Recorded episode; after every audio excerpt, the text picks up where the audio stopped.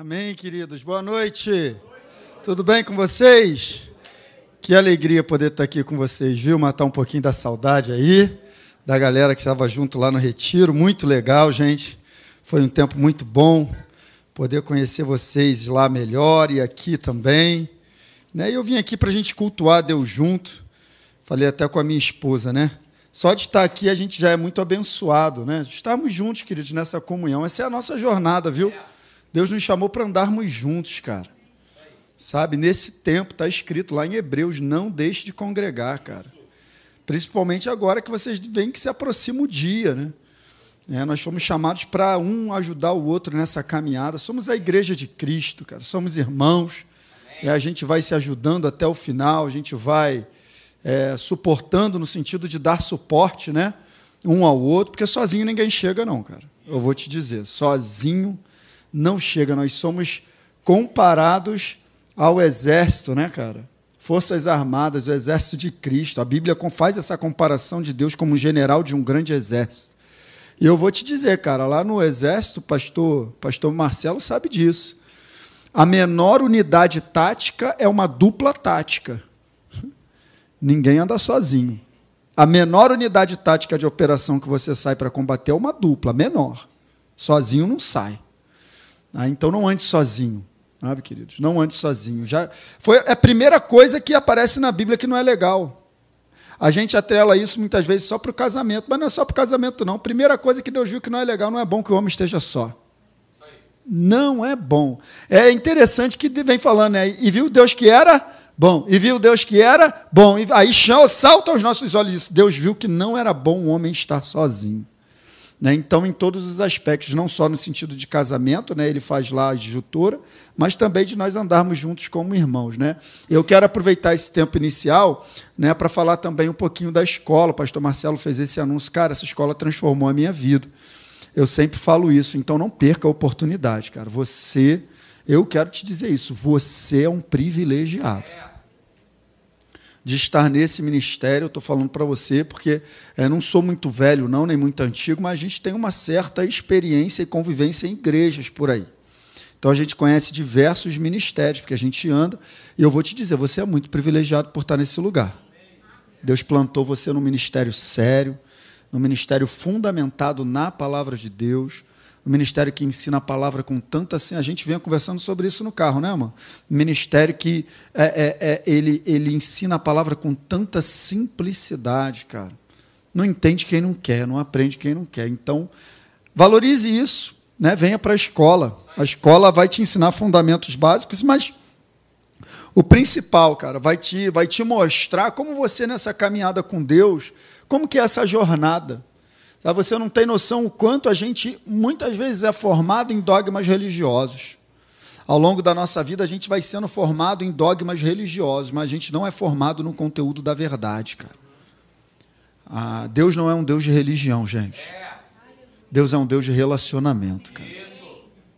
Deu? O religioso, como é que ele, como é que ele é? Como é que é o religioso, cara? O religioso, ele é assim, ele é uma pessoa que ele é assim, o religioso. Ele vai para o trabalho. Ele vai para a faculdade. Religioso faz isso. Ele vai no shopping com a família. Ele vai na praia com a família. Religioso é isso. E ele vai na igreja. Pegou? É mais um programa. É mais um evento. É mais um entretenimento. Não, domingo é dia de ir na igreja. Isso é o religioso. Agora, o cristão, o filho de Deus, aquele que se relaciona com seu pai é diferente. Ele vai para o trabalho, ele tem uma consciência viva que foi Deus que colocou ele lá, e ele está lá e ele está com Deus. Ele está com a sua família no cinema, ele está assistindo aquele filme, mas ele sabe que é para a glória de Deus e Deus está ali com ele também. E Deus está abençoando a família dele e tudo é para Deus. Ele está na faculdade, ele está consciente que ele está ali em missão, Deus está com ele, ele precisa estar tá atento àquilo que ele vai fazer, às almas que estão ali observando. Ele está na praia, mas ele também está glorificando a Deus, ele está com a mente consciência alta de Deus. E na igreja ele vem celebrar junto com seus irmãos, é a cereja do bolo, porque ele já andou com Deus a semana inteira. Esse é o Filho de Deus. Esse é o cristão. Ele anda com Deus, cara. É lindo, né, cara? Vem falando das gerações ali. Meu Deus, pastor Marcelo, eu acho isso lindo em Gênesis, que vem falando das gerações, e gerou, e gerou, e gerou, e gerou Enoque. E Enoque andou com Deus e nunca mais foi visto. Meu Deus, o homem sumiu. Porque Deus o tomou para si, cara. Então anda com Deus, cara. É a melhor coisa que a gente vai fazer. Vem para a escola. Ah, no ruim de tudo, você vem para cá segunda-feira, senta nesse banco e ouve a palavra. Foi isso que Deus colocou no meu coração, sabia? Quando eu pisei na Academia da Fé, no primeiro dia de escola, foi no ano de 2019, Deus falou: ó, no dia de escola, quero você aqui. Você não vai fazer, foi isso que Deus falou comigo. Você não vai fazer mais outra coisa na sua vida no dia de escola. Você vai estar aqui. Pelos anos da sua vida. Eu fiz o primeiro ano, eu fiz o segundo ano, eu fiz o terceiro ano, eu fiz o primeiro ano de novo, eu estou fazendo o segundo ano de novo, eu vou fazer o primeiro ano e eu vou ficar lá. E eu vou ficar lá. Eu não quero saber. Aí, segunda-feira, terça-feira era dia de escola, agora mudou para segunda. Não quero saber, ajusta a agenda. Então, agora, segunda-feira é dia de escola. Qual é a tua prioridade, cara? Hã? Qual é a tua. A, a nossa prioridade, cara, vai determinar a nossa vida. Então não existe falta de tempo, gente, existe falta de prioridade. Né? Não pode trocar, cara, o que é urgente pelo que é importante. Não dá para fazer isso.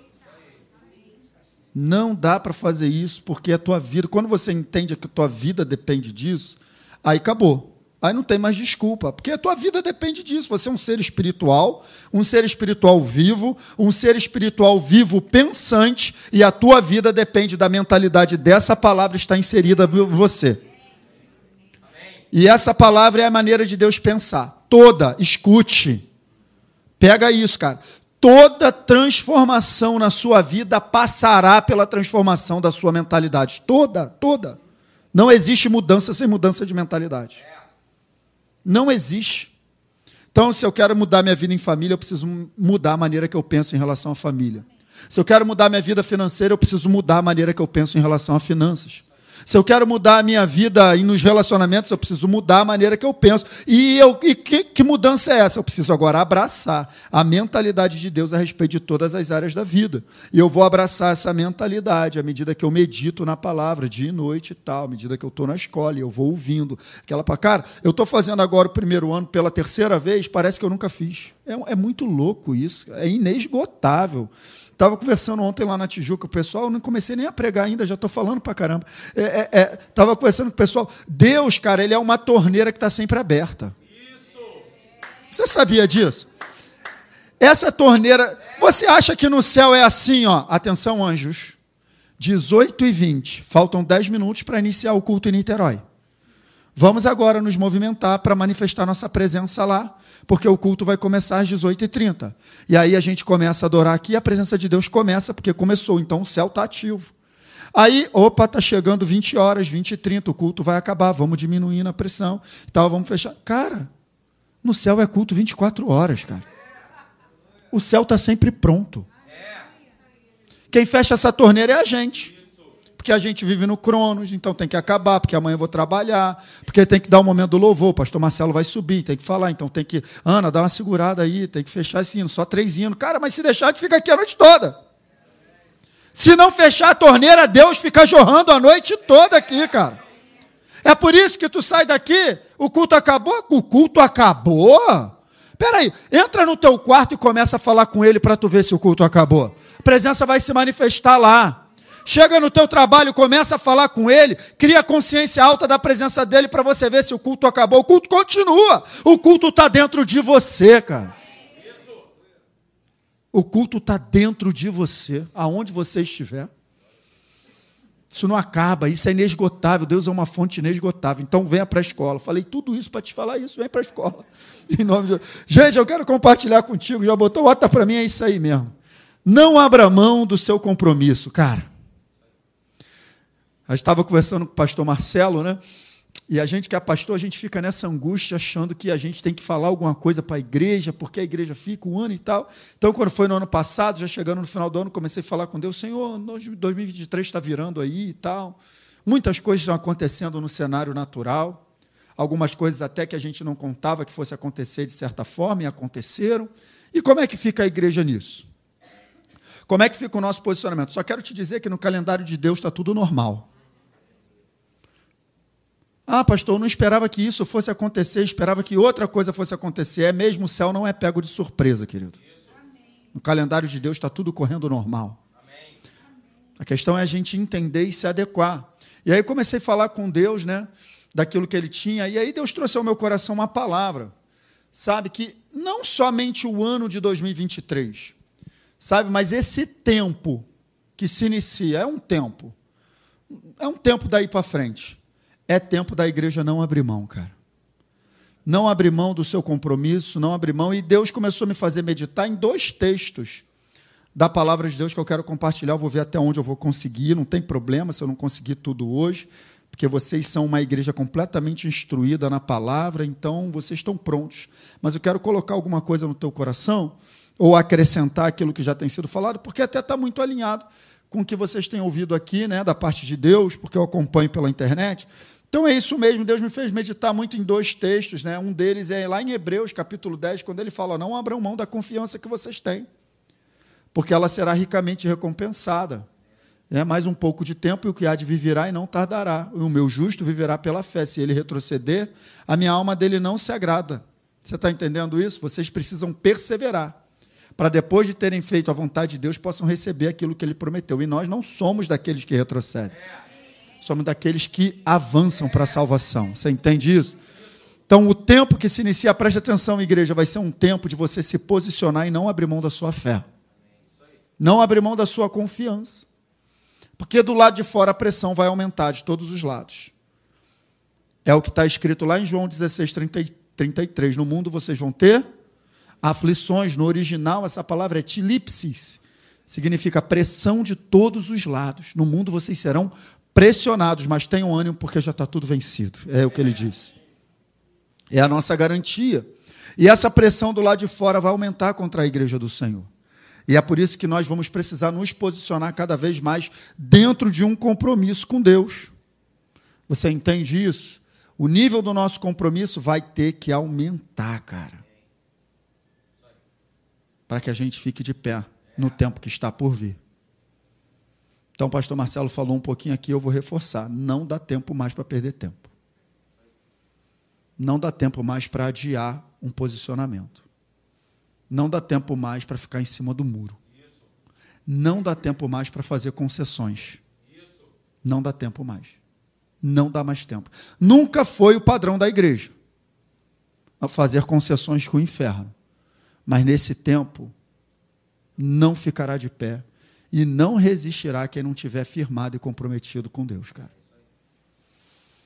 E a palavra compromisso, ela é legal, porque ela aponta para uma coisa que pouca gente quer fazer. Compromisso está diretamente relacionado a sacrifício. O nível do meu compromisso é o nível do meu sacrifício. Quem está mais comprometido? Eu te respondo, quem está mais quem se sacrifica mais. Eu posso citar para você a parábola, você já deve ter ouvido do, do, do, do, do ovos com bacon. Você já ouviu? Da galinha e do porco? Quem já ouviu? Pouca gente, então vou te contar. Ó, para que você tome aquele café da manhã gostoso de ovos com bacon, tem dois animais envolvidos, não tem? Quem são os animais? O porco e a galinha. A galinha está envolvida. O porco está comprometido. Porque a galinha ela bota um ovo. O porco tem que morrer para você comer bacon. Então, um está envolvido o outro está comprometido. A gente está envolvido ou comprometido com Jesus, cara? A gente precisa refletir. Porque se eu estou comprometido, exige um nível de sacrifício, eu tenho que morrer.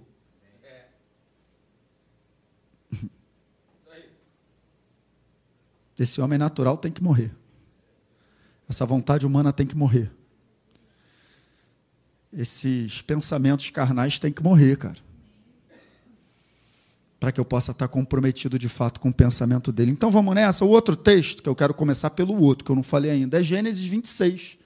Porque Deus mostrou esse tempo de manifestação poderosa de Deus na vida de Isaac. E eu vou começar lendo contigo, diz o seguinte: olha, 26 de Gênesis, capítulo 1. diz assim: ó, sobrevindo fome à terra, além da primeira vida nos dias de Abraão, foi Isaac a Gerar, avistar-se com Abimeleque, rei dos filisteus. Verso 2. Apareceu-lhe o Senhor e disse: Não desças ao Egito, fica na terra que eu te disser. Verso 3: Habita nela, e serei contigo e te abençoarei, porque a ti e a tua descendência darei todas estas terras, e confirmarei o juramento que fiz a Abraão, o teu pai verso 4, multiplicarei, ele repete o juramento: multiplicarei a tua descendência como as estrelas dos céus, e lhe darei todas essas terras. Na tua descendência serão abençoadas todas as nações da terra. Verso 5: Porque Abraão obedeceu a minha palavra e guardou os meus mandados, os meus preceitos, os meus estatutos, as minhas leis. Verso 6: Tendo ouvido isso, né? Isaac, pois, resolveu ficar em Gerar. E aí no verso 12 a gente vê o resultado. Semeou Isaac naquela terra, e no mesmo ano recolheu cento por um, porque o Senhor o abençoava. Verso 13: Enriqueceu-se o homem, prosperou, ficou riquíssimo. Verso 14: Possuía ovelhas, bois, grande número de servos, de maneira que os filisteus lhe tinham inveja, e essa inveja dos filisteus fez com que Isaac fosse perseguido. Os poços que ele abria eram entulhados. Ele ia lá, cavava poço, achava água, entulhava. Ele ia lá, cavava poço, achava água, entulhava. Então ele teve que ter uma medida de perseverança aí. E aí no verso 24, o Senhor aparece para ele novamente. Na mesma noite, lhe apareceu o Senhor e lhe disse: Eu sou o Deus de Abraão, o teu pai não temas, porque eu sou contigo. Abençoar-te-ei e multiplicarei a tua descendência por amor de Abraão, o meu servo. Gente, eu acho essa história linda. Eu acho essa história linda, porque Isaac, ele estava numa terra onde ele tinha habitado com seu pai Abraão, e a fome chegou naquela terra. Só que a Bíblia diz que não é a primeira vez que acontece. Se a gente for lá para Gênesis capítulo 12, a gente vê que Abraão, naquela mesma terra, também a fome tinha chegado lá. E o que, que Abraão fez quando a fome chegou na terra? Abraão foi para o Egito. E ele entrou no Egito com Sara, foi naquele que ele falou, que ele falou para o rei lá, para Faraó, que Sara era irmã dele, fez aquela mentira para enganar. Você lembra da história? Se você não lembra, dá uma lida lá em Gênesis 12, mas aconteceu a mesma coisa. E agora, pela segunda vez, Isaac, ele vê a fome chegar na terra, e o que, que ele decide fazer? E para o Egito, afinal de contas, foi isso que ele viu o quê? O pai dele fazer. Quem te falou que você tem que fazer a mesma coisa que fizeram no passado? Quem te falou que a nossa vida tem que ser uma repetição das ações dos nossos pais? A tua história é uma história nova. E não tem nada a ver com a tua linhagem familiar, cara. Você é a tua descendência celestial. Você é filho de Deus. Você entende isso? No natural, qualquer um de nós pode fazer uma avaliação e chegar até uma conclusão. O problema é quando essa conclusão natural me leva a tomar uma decisão. Porque foi isso que aconteceu. No natural, ele avaliou: bom, tem fome aqui, eu vou me embora para o Egito. Só que aqui nós estamos no 26 de Gênesis. O que aconteceu no 37?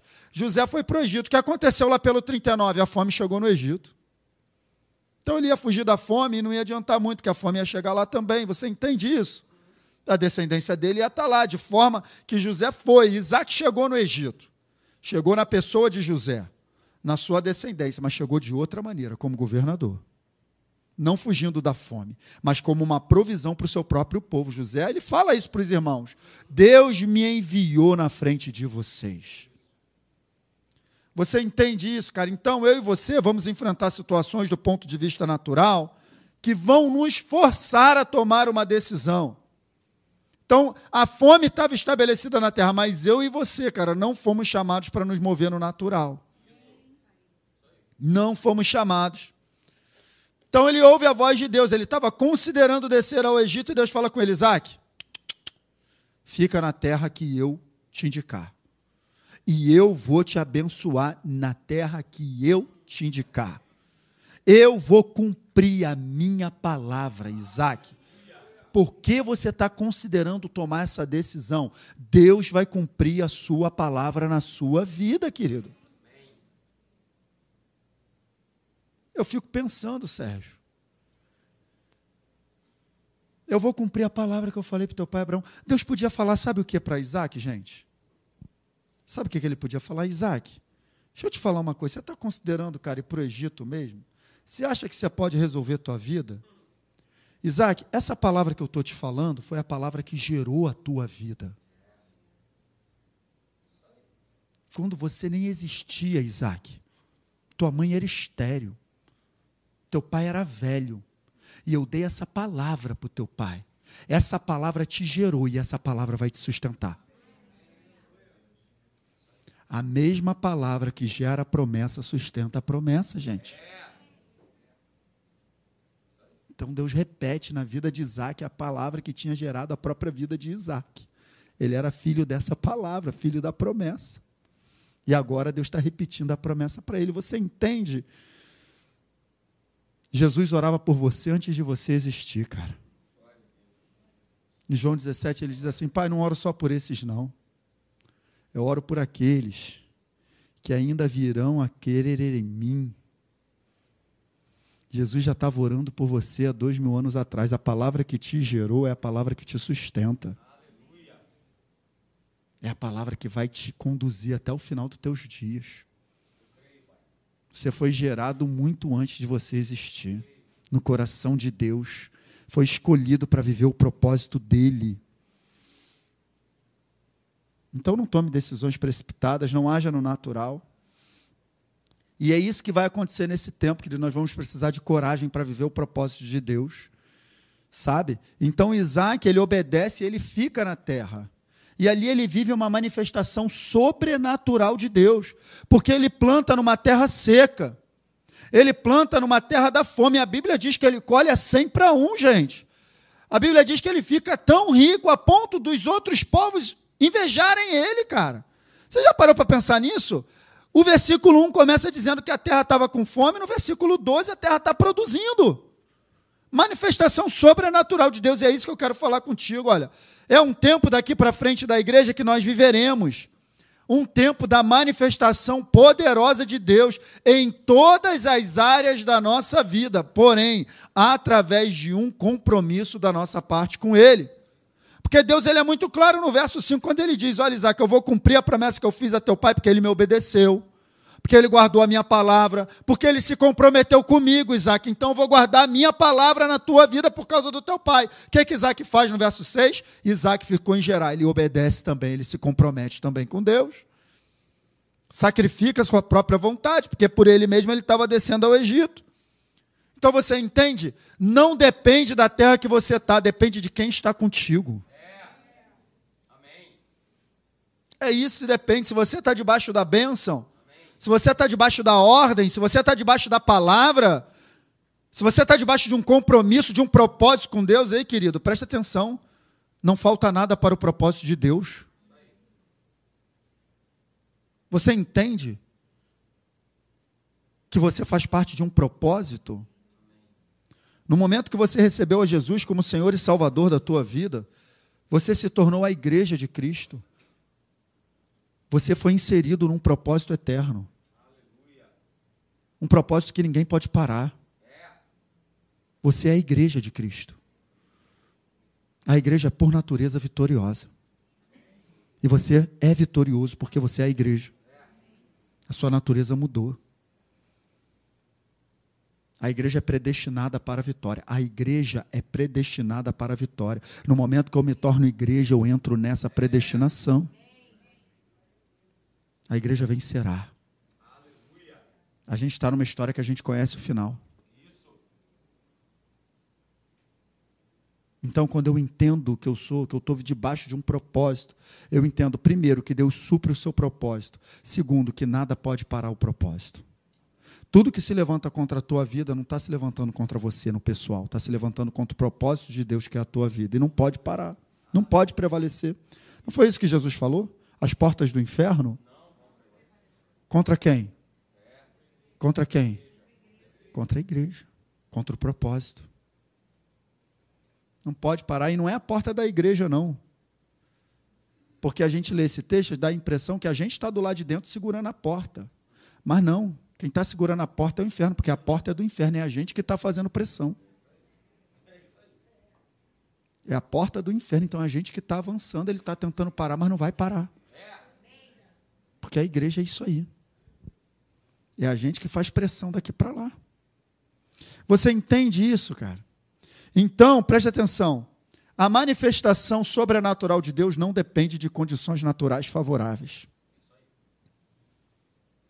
Vou repetir: a manifestação sobrenatural de Deus, como aconteceu na vida de Isaac, não depende de condições naturais favoráveis. Depende de uma atitude de obediência, cara. Fica na terra, eu fico na terra. Eu planto, eu colho na terra. Fica na terra, eu fico na terra, eu planto, eu colho na terra. Que ele mandou. Então não depende de eu vou mudar de país, eu vou mudar de cidade, aqui não está legal. Cara, foi isso que Deus mandou? Não, então fica onde Deus mandou, porque é aí que Ele vai te abençoar. Porque não depende de condições naturais favoráveis.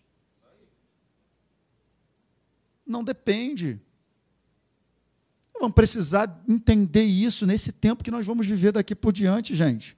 Vamos precisar de perseverança, porque Isaac, determinado momento, ele teve que ser perseverante. Porque no momento, cara, que Deus começou a abençoá-lo sobremaneira, e essa é a manifestação de Deus superabundante na vida de Isaac, ele fica riquíssimo. A Bíblia usa esse termo, ele fica riquíssimo. A galera começa a ter inveja dele, começa a perseguir, então ele persevera. Então, olha só, precisaremos de coragem e perseverança para não abrir mão da aliança que temos com Deus e viver a sua manifestação. A manifestação da aliança com Deus se dá na nossa perseverança. É isso que está escrito em Gálatas 6,9. Não nos cansemos, porque no tempo certo colheremos, se não desfalecermos. Então essa manifestação ela vem através de uma perseverança da minha e da tua parte de continuarmos, como Isaac fez. Entulhava poço, ele abria poço. Entulhava poço, ele abria poço. Só você ler a passagem lá de Gênesis 26, você vai entender. E aí eu quero passar exatamente para essa questão da perseverança lá no, no, texto de Hebreus que eu falei com você. Eu botei na versão da NVI que eu gosto da, do jeito que, eles, que, ela, que ela apresenta. Né? Por isso, não abram mão da confiança que vocês têm. Não abram mão desse posicionamento. Não abram mão da fé de vocês. Não abram mão da sua confiança em Deus. Não se deixe levar pelas circunstâncias. Não se deixe levar pelas pressões externas. Não se deixe levar pelas aparentes derrotas, pelos aparentes, aparentes cenários que não tem mais jeito. Que não, não se dê, não abram mão da sua fé. Se posicione de acordo com a sua fé. Agora é interessante, porque o texto que você. Depois eu te dou para você anotar se você quiser. Leia em casa Hebreus 10, 11 e 12. Porque foi nesses textos que eu meditei. E você vai ver que no Hebreus, no início do capítulo 10, ele está falando muito da aliança que nós temos com Deus.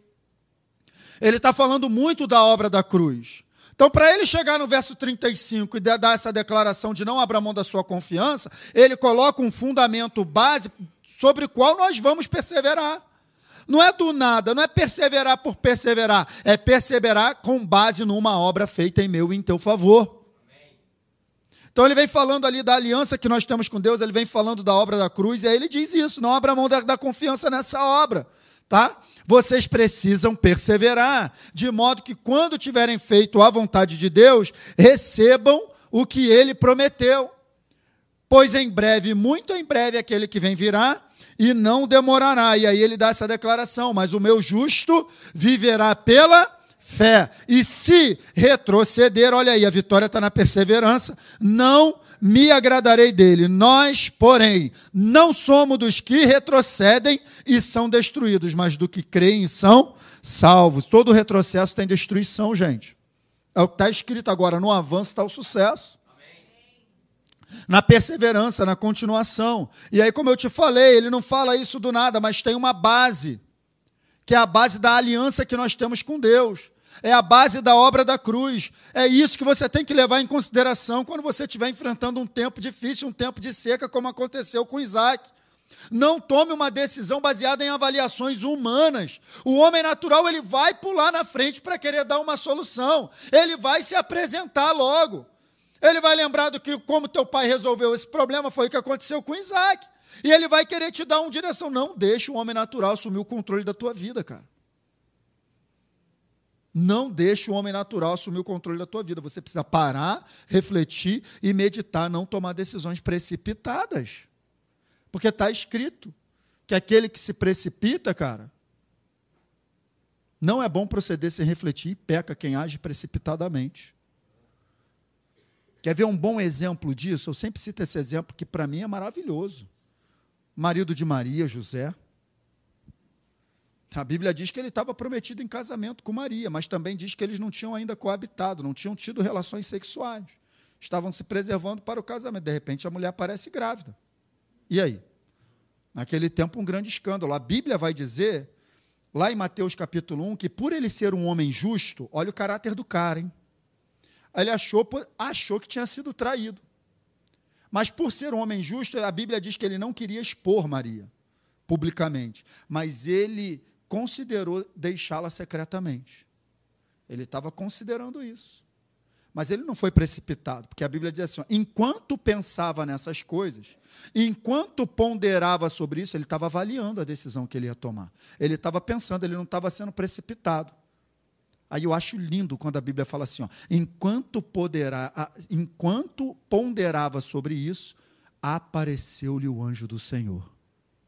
Quando você para para refletir, você dá a oportunidade de Deus se apresentar com a solução. Então não sai tomando decisão, cara. Sai fazendo o que vem na cabeça. Para, reflete. Deus vai se apresentar com a solução. E aí Deus fala assim com ele, José, não é nada disso que tu tá pensando, cara. José, fica tranquilo.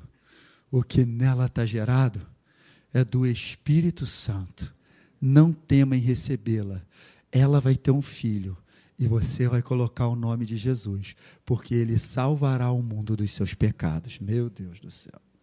O cara estava pensando que tinha tomado uma galhada e de repente ele vai ser não vai ser, né? Porque foi gerado pelo Espírito Santo, mas vai ser como um pai para o Salvador do mundo. Tá bom para você?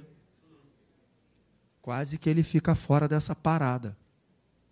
Se ele fosse precipitado, largasse Maria para lá, ele ia ficar fora. Percebe? Você pode sair do propósito de Deus por tomar uma decisão precipitada? Então não faça isso. Avalie direitinho tudo que vem na sua mão para você fazer. Então ele dá essa declaração de que o justo viverá pela fé, mas antes ele fala de uma obra da cruz. Então preste atenção, queridos. Olha lá, a obra da cruz é o maior fundamento de fé que a igreja precisa conhecer para perseverar. Não é perseverar do nada, é perseverar com base num conhecimento revelado. Então, como que eu vou enfrentar as lutas do meu dia a dia sabendo quem eu sou em Cristo Jesus? Por isso que eu falo, vem para a escola.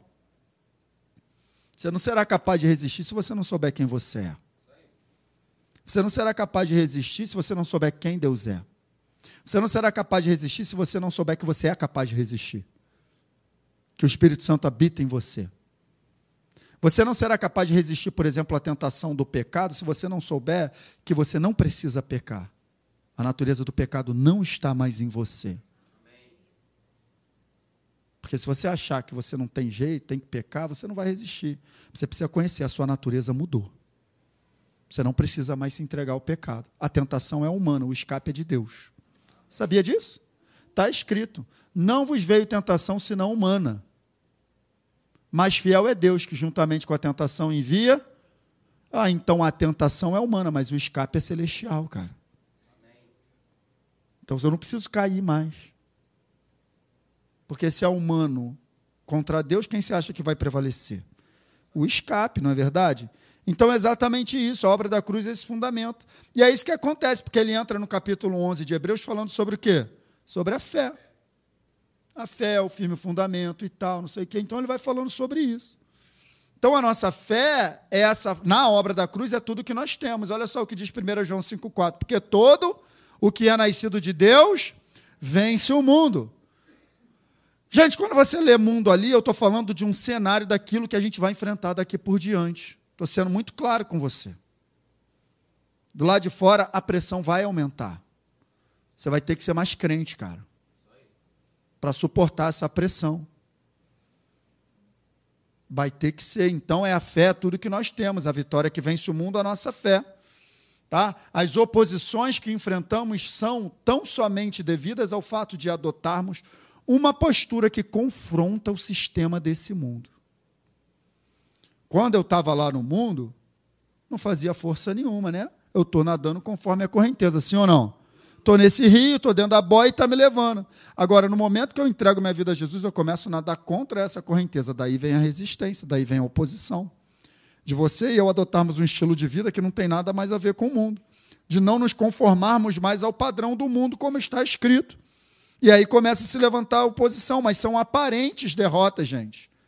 Aparentes derrotas, porque do ponto de vista do céu está tudo vencido. Foi o que Jesus falou: olha lá, estas coisas vos tenho dito para que tenhais paz em mim. No mundo passais por aflições, por pressões, mas tem de bom ânimo, eu já venci eu venci o mundo. Então é pela fé na vitória de Jesus, ou seja, na obra da cruz, eu vou vencendo os desafios de todos os dias. É desse prisma que eu tenho que encarar a vida. É desse prisma que eu tenho que avançar. Os desafios estão completamente vencidos, gente. Porque se a gente olhar para a cruz, preste atenção, parece um cenário de vitória, sim ou não? Parece sim ou não? Claro que não. Jesus está todo arrebentado, está pendurado, está pregado. Parece um cenário de derrota. Fazem filme com isso. Aí o crente fica lá chorando, chorando. Legal, pode chorar. Mas você tem que entender o que tem por trás daquela cena. É a maior vitória da igreja. É a mais Jesus estava no controle. Será que ele estava desesperado? Será que ele não sabia o que estava acontecendo? A ponto dele dizer: Ninguém toma a minha vida. Eu a dou e torno a tomá-la. Pai, a ti entrego o meu espírito. Pai, perdoa que eles não sabem nem o que estão fazendo. Meu Deus, vai estar tá no controle assim lá em casa, Jesus. Lá em casa, no controle. Assume o controle lá de casa desse jeito. Meu Deus, cara. Estava nem um pouco perdido, gente. Assim como você, olha aqui para mim. Se você tiver a consciência alta dessa obra, você também não estará perdido, por pior que seja a situação que você estiver enfrentando. Não é para você ficar batendo cabeça, perdido, desesperado, como Jesus também não ficou. Porque ele sabia o que ele estava fazendo, ele estava no controle. Você também, cara. Daqui para frente a pressão vai ser essa, e a gente tem que estar tá nessa fé, nesse posicionamento, queridos. Agora, você percebe a importância de nós estarmos comprometidos com Deus e com a Sua palavra? Para que a gente viva essa manifestação, lá no texto que nós lemos de Gênesis, Abraão ele obedeceu a Deus, guardou a palavra de Deus. Isaac fez da mesma maneira, e eu e você temos que fazer da mesma maneira, queridos. Não existe é, é, é, é uma utopia, sabe, gente? É uma loucura. Eu falo isso com todo carinho, com todo amor no, no meu coração. É uma loucura, cara, a gente achar que vai viver a manifestação de Deus se a gente não abraçou o estilo de vida dele. É uma loucura, cara. A gente, como igreja, sabe, está numa guerra com, é, contra o exército das trevas e ficar fazendo concessões com o nosso inimigo. Não dá, cara. O diabo, cara, se ele pudesse, ele te matava agora. Como é que a gente vai brincar com isso? Como é que a gente vai fazer concessões? Então não dá mais, é por isso, é é o que eu estou te falando, cara, depois dá uma lida lá em Hebreus 10, 11 e 12. Porque está direitinho aquilo que Deus colocou no meu coração. A obra da cruz, uma questão de perseverança em fé, no capítulo 11, cita os heróis da fé. E quando ele entra no capítulo 12, ele entra nessa questão de compromisso. Porque ele fala assim: olha lá, ó, portanto, também nós, vistos que temos a rodear-nos tão grande nuvem de testemunhas, de quem que ele está falando? Está falando dos heróis da fé que ele acabou de citar no, no capítulo 11. Tá? Desembaraçando-nos de todo o peso e do pecado que tenazmente nos assedia, corramos com perseverança a carreira que nos está proposta. Olha aí. Está mandando a gente se livrar de tudo aquilo que nos atrapalha. Está mandando a gente abrir mão de tudo aquilo que nos amarra. Está mandando a gente abrir mão de tudo aquilo que nos prende a esse mundo e ao sistema de governo de Satanás. Queridos, esse mundo, o sistema de governo é do inferno, gera só prejuízo. Não é o nosso lugar. Não é o nosso lugar. A questão é que essa transformação não acontece de maneira automática, cara. Tem a minha e a tua participação ativa. Eu estou fazendo a minha parte, gente. Pastor Marcelo falou aqui, eu gasto tempo com o quê? A palavra de Deus, sabe, bate um martelo na minha vida. Quando eu estou de frente para um problema, por exemplo, de relacionamento, é a palavra de Deus que eu considero ou o meu sentimento? Porque no mundo é assim, ele que errou comigo, ele que vem pedir perdão primeiro. Não é assim no mundo? Mas não vos conformeis ao padrão desse mundo. Qual é o padrão de Deus? Eu tenho pensado nisso, cara, e um dia o Espírito Santo me falou isso, foi uma pancada, gente. Mas foi uma pancada, eu, eu, eu, vou compartilhar essa pancadinha contigo. Não vou ficar sozinho nisso, não. Vou até beber água. Vou tirar, vou tirar o véu, beber uma aguinha.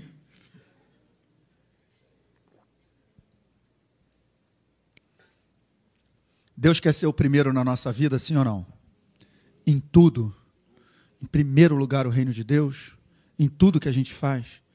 Não aceita ficar em segundo nunca, não é verdade? Tem um lugar que Deus aceita ser o segundo.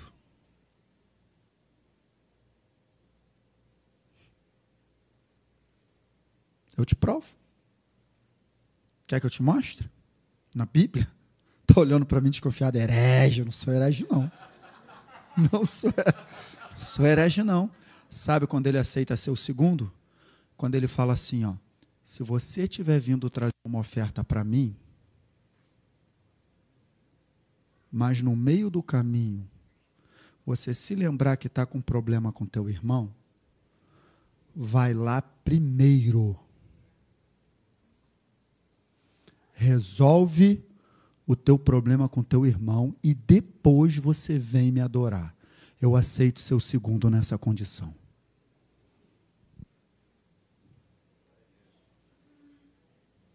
Tipo de evangelho a gente acha que está vivendo se eu estou numa igreja sentado do lado de uma pessoa que eu não falo? Que loucura é essa? Que doideira é essa que eu estou levantando a mão, adorando a Deus, mas eu não falo com meu irmão? Não resolvo essa questão? Não me humilho, não peço perdão, não aceito perdão? Compromisso com Deus exige sacrifício, gente. Eu estou comprometido com essa palavra ou com a mentalidade do mundo? É tão sério o assunto que Deus aceita ficar em segundo lugar nessa hora. Porque, na verdade, você se reconciliando com teu irmão, você já está adorando a Deus. Você entende isso, gente? Não é questão de ser o segundo ou o primeiro. Você está entendendo a pegadinha que eu fiz contigo para chamar a tua atenção. Mas ele fala, vai lá primeiro, vai. Resolve isso. Quem tem filho aqui? Levanta a mão. Mais de um. Você fica feliz quando teus filhos brigam? Ah, tá. Fica feliz quando teus filhos não se entendem? Você fica feliz quando seus filhos não estão falando um com o outro? Por que você acha que Deus não está ligando para isso?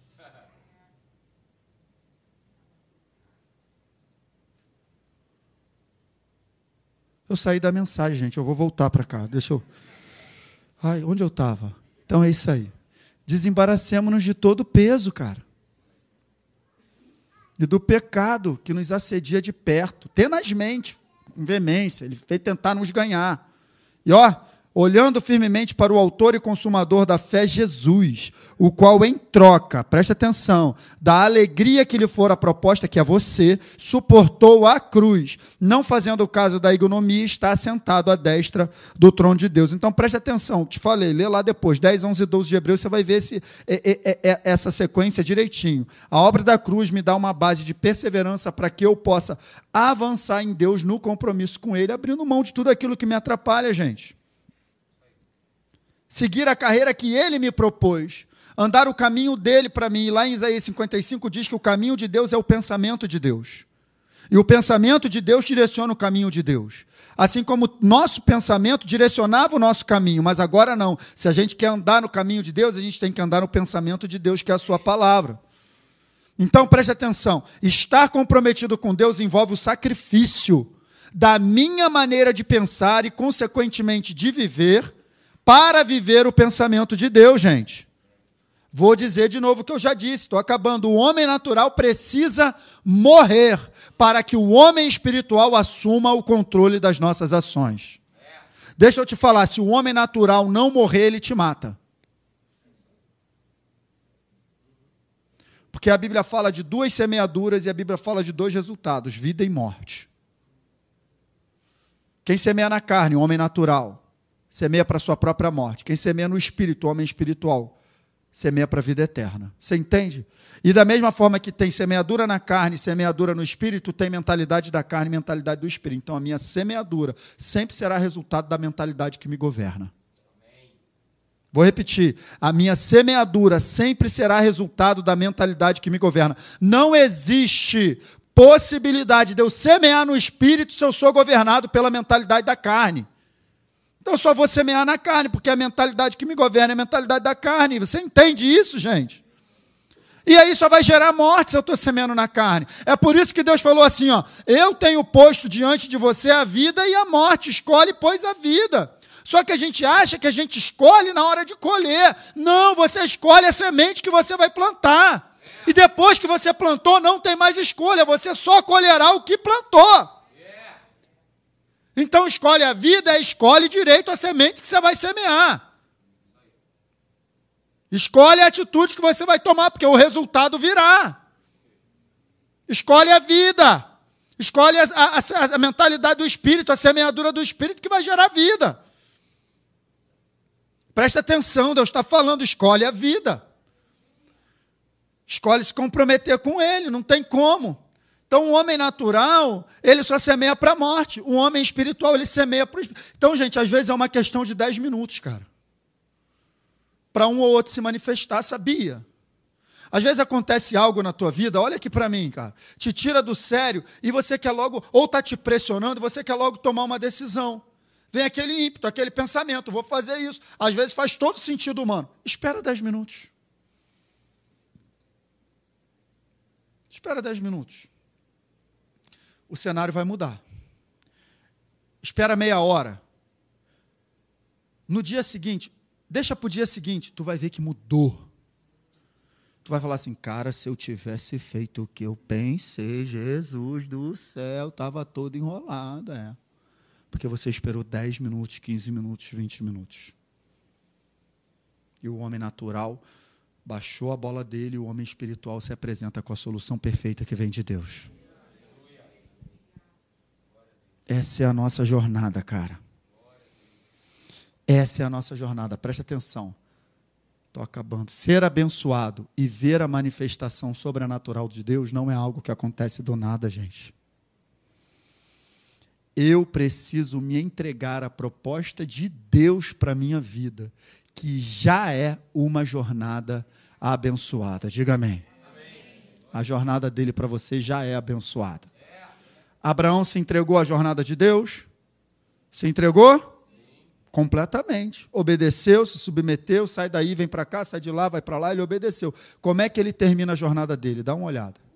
Abraão já era de idade bem e o Senhor em tudo abençoa. Cara, é esse final que eu quero para mim. É esse final que você quer para você? Se entrega então à jornada de Deus, cara. É assim que eu e você temos que terminar completamente abençoados em todas as áreas da nossa vida. Mas isso envolve você se entregar ao pensamento de Deus, exige um sacrifício do homem natural. Mas sabe qual é o problema, querida? É que a gente acha lindo, a gente dá glória a Deus, mas na prática acontece isso aqui, ó. Grande parte da igreja de Cristo quer viver um evangelho à sua própria maneira. Não abre mão do pensamento humano, cara. É direto, gente, é direto, é direto. A gente, a gente é pastor, tá? Só queria te dizer isso, tá? A gente é pastor. A gente ouve isso o tempo todo. A pessoa chega lá, pastor, ela já vem, ela quer só a tua chancela. Ela já vem com o pensamento pronto, uma decisão praticamente tomada, ela quer a tua chancela para depois ter que botar a culpa em alguém, né? Eu falei com o pastor, ele falou que era bom. É isso que vai. Comigo não vai falar, não, meu irmão, que eu libero mesmo. Pastor Marcelo também, que eu conheço ele. Está querendo a chancela para fazer besteira? Eu estou vendo, vai se arrebentar, eu vou te dar a chancela. Vai lá, querido. Vai nessa tua força. Se arrebenta todo. Pastor, não. A questão é essa aí. Aí você dá um conselho. Deixa eu te dizer algo. Eu vou ajudar o pastor Marcelo nessa noite. Queria que alguém fosse lá na igreja um dia pregasse isso. Me ajudar lá também com os membros lá.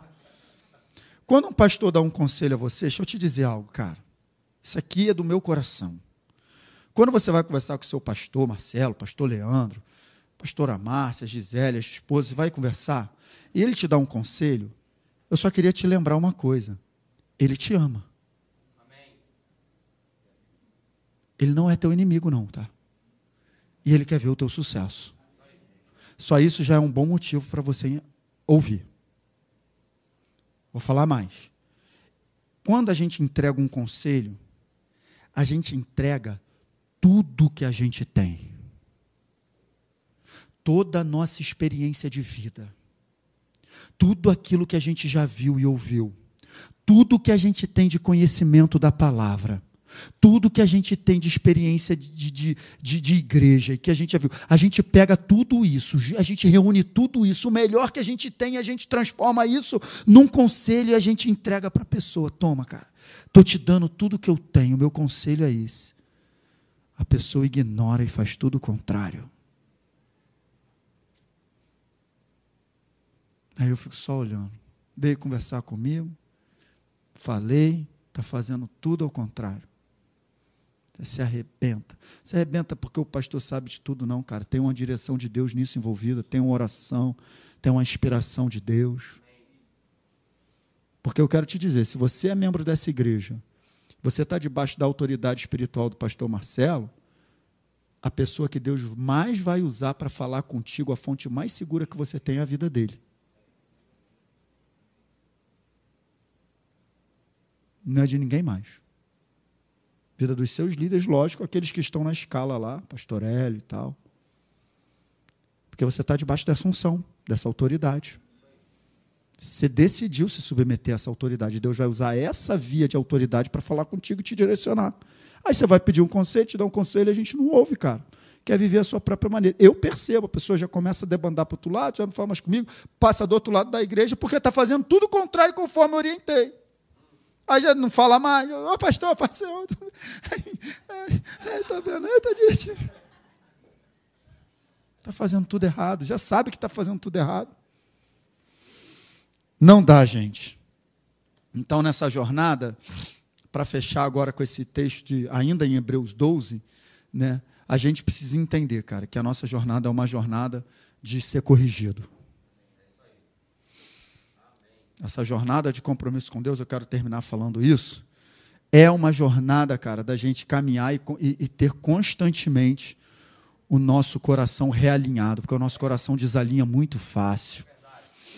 E é outro problema que a igreja tem: o orgulho em operação não, impede que a gente veja a correção como bênção. Sabe? Então é isso aí que ele fala exatamente também no texto de Hebreus 12, 8. Mas se estáis sem correção, de que todos se têm tornado participantes, logo sois bastardos e não. Quando a gente vê um filho mal criado, não vou usar essa palavra mal criado, não. Vou usar uma palavra, toda criança é meio arteira, sim ou não? Criança faz arte, está aprendendo. Então, quando você vê um filho mais elétrico, uma criança mais elétrica, né, que mais arteira, por exemplo, né, de repente subiu aqui hoje o, o, o menino cheio de saúde aqui, subiu foi lá para a bateria. Então, o que, é que o pai fez? O que, é que o pai dele fez? Foi lá, né? O pastor está aqui falando, não vai deixar a criança fazer o que quer, sim ou não? Pegou o menino, botou no colo e levou. Amém? Pai prudente, pai que corrigiu, que está de olho no filho, sim ou não? Agora, se ele não faz isso, alguém vai dizer: caramba, ela deixa a criança fazer o que quer. Não tem limite essa criança. É assim ou não é, gente? Seja sincero. Então por que você acha que Deus não pode te corrigir e tem que deixar você fazer o que você quer?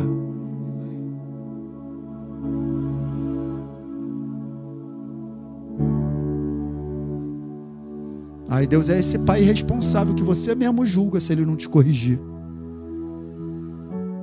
Se ele não alinhar o teu coração. E é isso que ele está fazendo essa noite, sabe, gente? Alinhar o nosso coração para um compromisso maior com ele. Esse mundo não tem nada para gente. Esse mundo não tem nada para gente. Aí eu fecho com esse slide. Ó, o orgulho em operação impede que acatemos a disciplina como benção. É só orgulho. O orgulho em alta impede. Aí a gente se fecha para a disciplina, a gente não é corrigido e a gente não avança, cara. E a gente está na rota errada. Você sabia que um navio, se ele começa a navegar com um grauzinho diferente da sua derrota, lá na frente, cara, ele está completamente fora do objetivo. Se o teu coração não for alinhado, você pode chegar num lugar que você não planejou. Como diz o próprio pastor, você pode fechar o olhinho e acordar num lugar bem quente. Porque não aceitou a correção. Quem aqui corrige filho para amaldiçoar ele? A gente só corrige para abençoar. A gente só quer o bem. Porque a gente sabe um pouquinho mais da vida, sabe que ele vai se machucar. Tem a proteção, a gente quer proteger, ou não é? compra um skate para o seu filho, aí você compra capacete, cotoveleira, joelheira, bota, bota o garoto igual um astronauta. Mãe, como é que eu vou andar de skate assim? Cala a boca, vai assim mesmo, tu não pode se machucar. Deus ele te cerca de cuidado para te proteger, cara. Você não pode achar que a palavra de Deus é, é, é um limitador para você não viver. A palavra de Deus não é uma cerca de limitação. A palavra de Deus é uma cerca de proteção. É, mas eu não estou nem precisando ser protegido, não tem ninguém me perseguindo, não tem não. Você precisa ser protegido de você mesmo. Nós precisamos ser protegidos de nós mesmos, cara. E a palavra de Deus estabelece limite para que eu viva uma vida abençoada. Todo organismo entregue a si mesmo, ele se autodestrói. Nós fomos chamados para ter limites, cara. E a palavra de Deus é o limite da nossa vida. Se a gente não se entrega a esse limite, a gente está fora de limite, a gente está pronto para se arrebentar. Então se comprometa com Deus e veja a palavra dele como benção. Ó, vou te dar uma dica para fechar. Eu falo muito, gente. Meu Deus. Vou te dar uma dica. Me ajudou demais na minha jornada. Eu aprendi isso na Atos. Ninguém me falou não, mas estou falando de tudo que eu recebi na escola dessa construção. A gente vai meditando mais, Deus vai acrescentando. E eu entendi isso, sabe? Você precisa olhar para essa palavra aqui. A maneira como você olha para a palavra de Deus faz toda a diferença. Se você olha como um fardo pesado, um conjunto de regras, um conjunto de mandamentos, dos quais estão na sua vida para poder né, te trazer ali num cabe, cabresto, fica difícil, hein? Fica difícil. Mas a palavra de Deus não é isso. A palavra de Deus são conselhos de pai para filho. É papai falando com você para você ser abençoado em tudo. É papai te ensinando. Se você pudesse, hoje, com toda a experiência que você tem, sabendo que não vai viver para sempre, escrever um livro para que os seus filhos, os seus netos, os seus bisnetos pudessem consultar esse livro e falar: Isso aqui, papai deixou para a gente viver bem. Você escreveria com todos os conselhos mais sábios que você pudesse, sim ou não? Foi isso que Deus fez. São os conselhos de pai para filho. E toda vez que eu vou essa palavra, eu vou dessa maneira. E o meu coração está completamente aberto para acatar os conselhos de Deus, porque eu creio que Ele sabe mais do que eu. Amém, queridos? Fique de pé.